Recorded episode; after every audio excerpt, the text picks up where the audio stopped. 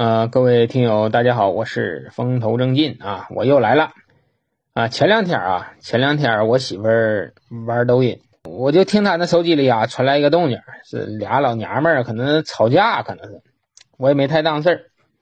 结果啊，她看完了以后啊，她凑我身边来了，她说：“老公，你看看这个。”我一看是啥呢？不是俩老娘们吵架啊，是约架。一个学校的班主任要打这个学生家长，要打学生家长。事情的起因是沈阳幺二七中学一个姓金的班主任在课下补课，被人举报了。举报了以后啊，他就怀疑是这个学生家长举报的。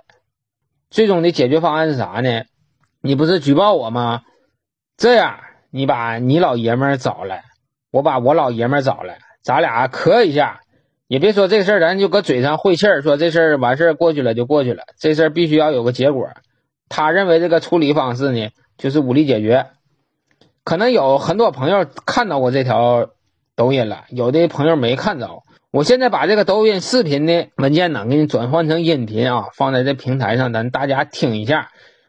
咱一会儿来评论评论这个是非，这里的对错。都在哪？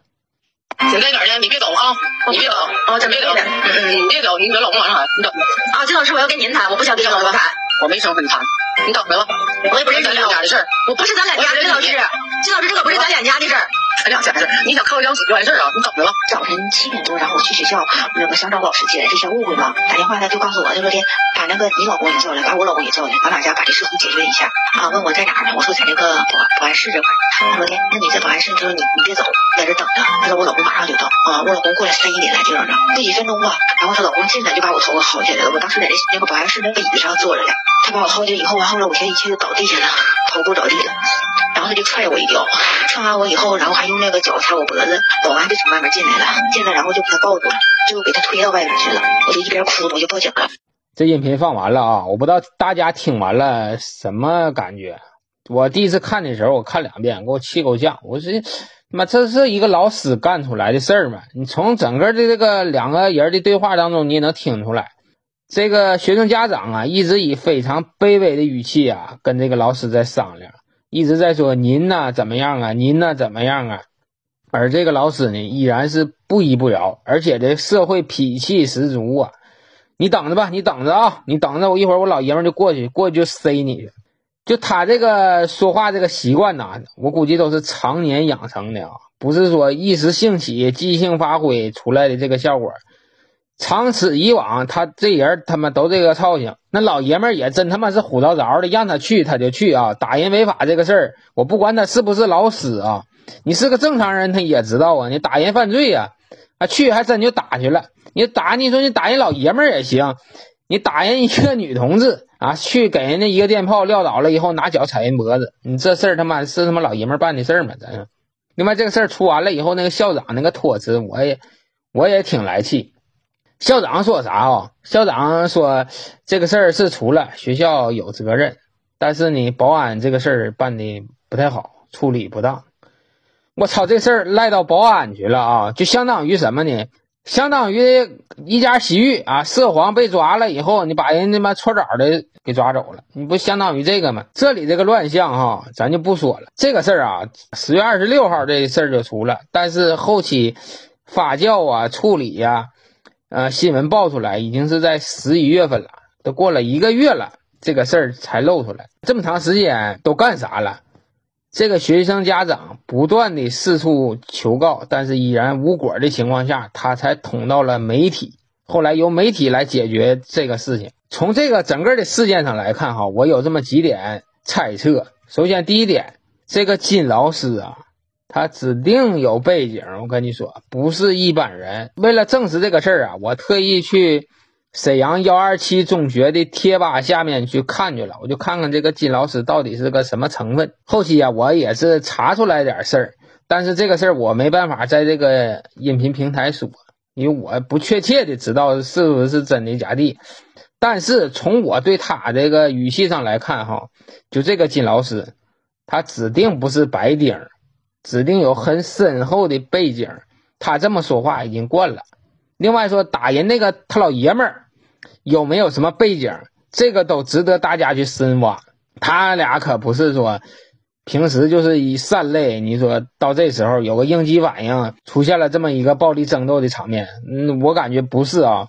把所有的都放下，咱不说你这个补课没补课啊，你就说他办这个事儿，就从他能打人这个事儿来讲，为人师表这个四个字啊，他他妈真的一点他妈他都不配。这个事儿让他办的哈，抹了全中国老师的黑。这个老师我我就不知道为什么对他这个人身还保护这么好，就把他照片都公布出来，大家都看一看就完事儿了。这老师长什么样，让大家都长长见识哈。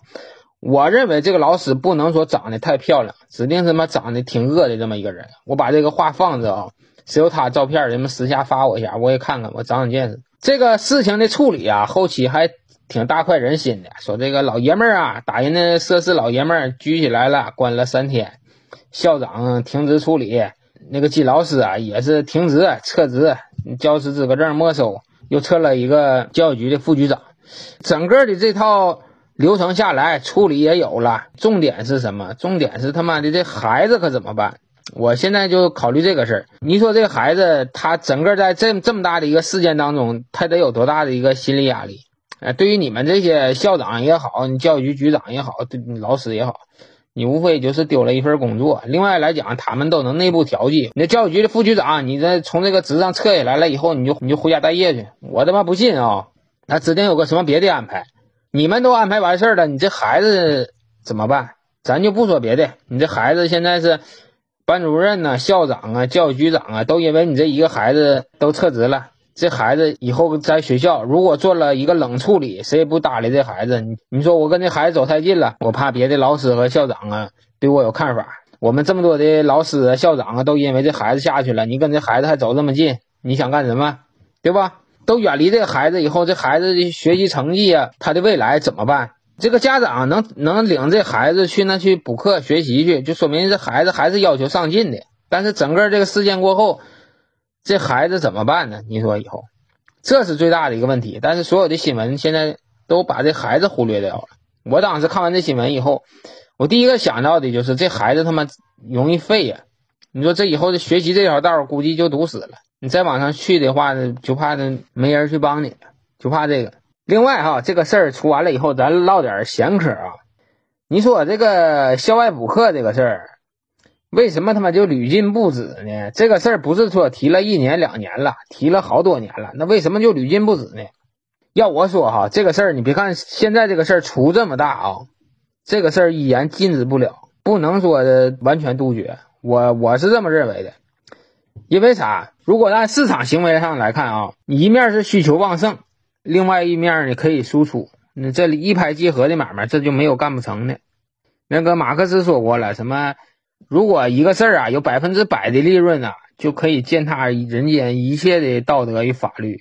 那你这个教育这个事儿，他他还没有多大投入啊，我就给你讲课呀，一节课好几百就揣到兜了，触手可及这个钱，你说不让他去挣去？我都不太信啊，这不是百分百的利润呐，这是无本万利啊！下多大的狠心，教育局，你这个事儿它依然会存在啊。有的学生家长还这么说，那学校呢，老师我跟你说，那不正经上课，这不不正经上课，所有的课呀都是底下补课前再跟你讲。有不少家长都这么说话，我认为这个这个说法站不住脚。为什么说站不住脚呢？那上课老师如果说他不好好上课，他课都讲不明白，谁能上他那去补课去呢？不可能，他只有说上课的时候把课讲好了，才有更多的家长愿意私下去找他去上课去。学生知道好坏，学生知道谁讲的好，谁讲的不好。所以说，老师上课不好好讲课这个事儿，基本上是不存在的。一百个里有九十八个，我估计上课都是正经讲课的。大部分老师都会把这课。正儿八经的讲给孩子，不存在说什么捂着盖子不给你讲知识点的，这个不可能。但是他只是说你补课班的时候，他会给你讲一些题型变换，在这课本上没有的东西。那你说校内老师该不该补课呢？那为什么说校外的补课机构那么多，还有很多的家长愿意找这个校内的老师去补课去？他是这样啊。没有多少老师会强制你在校内补课，就是说你下课你必须上我那去补课去。其实你有这个选择，你可以选择这个校外机构，你也可以选择校内的老师。但很多的家长啊，据我了解呀，还是愿意找校内的老师去补课。为什么呢？校内老师补课呀，他衔接的会比较好。你这个孩子今天学到哪了？你这孩子有什么短板呢？这老师会比较清楚，因为他们相处的时间比较多。你不像是课课外这些补课机构，你说你上到哪了，他也不知道啊，搁哪下家伙，他还得合计合计。家长有这个顾虑，就是怕在校外补课呀衔接的不好，在校内补课呢能够更充分的体现这个补课的价值，所以找校内老师去补课。那有的人可能问了，你说老沈啊，我问问你啊，你拍拍良心说，你支不支持补课？如果这个问题问到我了哈，我拍着我现在胸脯子说，我说我是支持补课的。为什么呀？我家都穷了三辈了啊，到我这依然是不行。我现在始终认为啊。打通啊，阶层壁垒的，目前只有学习这一条道。我现在的月收入啊，就三千多块钱，我的补课费啊，加在一起应该是差不多也是三千块钱。我的生活来源呢，主要是靠我爸和我妈救济我。我现在呀，还能过这么个日子，我也不想让我的儿子以后就像我这么过日子，这么过没啥劲呐。我真得好好学习呀。所以说，我支持补课。你至于说，该不该去校内补课，还是去校外补课？那你得看他补课的质量怎么样，他见不见效果。其实对于补课这个事儿啊，就是对教育资源的一个增强。这里咱说白了，每个家长都很支持去校内老师那补课。你可以看一看哪一个学生家长啊，都能看明白当中的事儿，脑袋都够用，人都看明白了。校内的老师补课呀，他确实是有效率呀，确实有效率。我也是这么想的哈，我不管这个补课的花费多钱呢，三百、五百、五百、八百的，我认拿。只要是说对我这个女儿今后的升学有有用，我也愿意说自私一点，因为我实在是没有别的办法。你那你说把那个学校校内老师这个补课的事儿他妈都停了，都上校外补去，那他要没有效果呢？如果他讲的没有那么好呢？我我怎么办？我就这一条道了，你还不让我走，我怎么办？我就得这么弄。我跟你说哈，教育这个事儿，你就从来它就不是公平的，从来都不是公平的。我跟你说，要如果是公平的，就没有学区房这一说了。就像我似的哈，我认为我脑袋够用，但我上学那学区不行。我上了初中以后，我从初二我就没看到过咱班全班同学在一起过的时候。我初一入学的时候，我们班级是五十五人；初二入学的时候，再点名就剩三十来个了。我们我是我把那个课哈，基本上上不完，上到一半老师气走了，课不上了。在那种环境下，你说你让我好好学习，我能好好学习吗？我学习不了。那因为啥呀？就是因为教育资源的不平衡。我去那个学校不行，我他妈命不好。我去个好学校，我觉得我也能不错。我我从小学一年级到六年级，基本上全校我也能排上。我脑袋是不是那么笨的？只不过说后期学习环境不好，另外加上自己也是不努力，没有一个什么太好的这么个结果。所以说我也知道教育太重要了，我没办法不去抢这块资源。我不管你是校内老师也好，你校外老师也好，就为了。这个事儿哈，为了孩子能把习学好，我认头，我也是丧心病狂的支持补课这个事儿，这是我的明确的态度。你只要把我的学习成绩能弄好了，在不伤害其他别的孩子的前提下，我是支持补课的。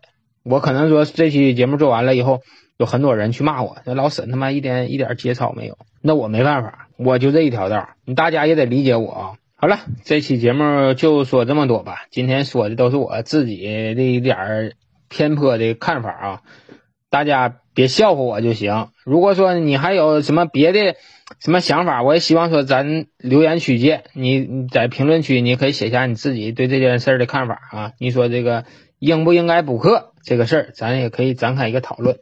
好了，就说到这里，再见吧，拜拜。